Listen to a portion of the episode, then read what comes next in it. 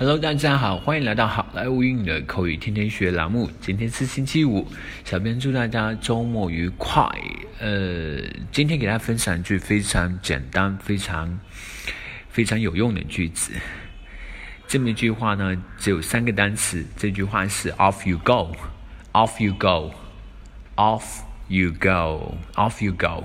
你可以走了，你回去吧。“Off you go”，你可以走了，你回去吧。有没有感觉有点那个霸道总裁的范儿啊？Off you go。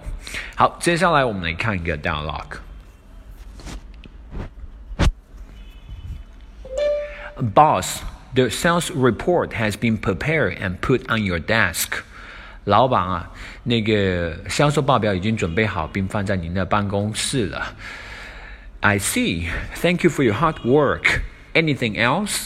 我知道了，辛苦了。还有事儿吗 ？no, that's it. 没了，就这事儿。Okay, off you go. 好的，你回去吧。Boss, the sales report has been prepared and put on your desk. I see. Thank you for your hard work. Anything else? No, that's it. Okay, off you go. Alright, folks. That's all for today。更多地道英语学习资源，欢迎锁定，欢迎关注微信公众号“好莱坞英语”。如果您觉得这篇文章对你有用的话，欢迎转发至您的朋友圈。谢谢了，拜拜。